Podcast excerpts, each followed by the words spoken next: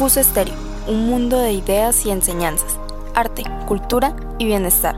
Escucha aquí la mejor información, contenido variado y exclusivo para ti. Realizado y dirigido por jóvenes con propuestas innovadoras. Escucha emisora Cus Estéreo, ya que cualquier cosa que te ayude a abrir tu mente a la prosperidad vale la pena. No te pierdas nuestras emisiones diarias, todo aquí en Cus Estéreo, tu emisora favorita. Bienvenidos a Radioactiva, al programa en el que les daremos varios tips, recomendaciones y consejos acerca de cómo mejorar el rendimiento académico. Este programa será transmitido el día lunes a las 9 y media de la mañana a través de la emisora Estéreo. Buenos días querida comunidad educativa. Me encuentro en cabina con mis compañeras Natalia, Daniela, Karen, Mariana y quienes habla Dana. El día de hoy hablaremos de lo que debe hacer y tener un colegio para el regreso a clases, pues Karen nos va a contar un poco de lo que debe saber y tener un colegio para el regreso a clases. Sí, así es, Dana. Yo les voy a contar un poco sobre eso. Para todo el mundo ha sido y seguirá siendo una prioridad garantizar el derecho a la educación y el bienestar de, las, de los niños, niñas, adolescentes y jóvenes en la ciudad durante la emergencia por COVID-19. Los meses de aprendizaje en casa fueron también una oportunidad de transformación e innovación pedagógica en la cual se diseñaron planes, estrategias y metodologías alternativas para que niños, niñas y jóvenes tuvieran la posibilidad de cambiar sus realidades a través de la educación. Sin embargo, ha llegado el momento de regresar a clase. Gracias Karen. Sí, así como dijo mi compañera, les voy a contar algunas dudas que tienen las personas sobre el regreso a clases. ¿Es seguro regresar? ¿Está todo listo en temas de bioseguridad? ¿Cuáles serían los cuidados, la dinámica de las clases, los horarios? Todas estas dudas serán el día de hoy resueltas.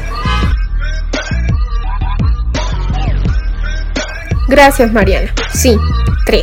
Se contará con personal de apoyo a los protocolos de bioseguridad. Sí, los colegios oficiales seguirán contando con el acompañamiento de un auxiliar de enfermería como una medida de apoyo adicional encaminada a generar confianza y seguridad en el proceso de regreso a la presencialidad.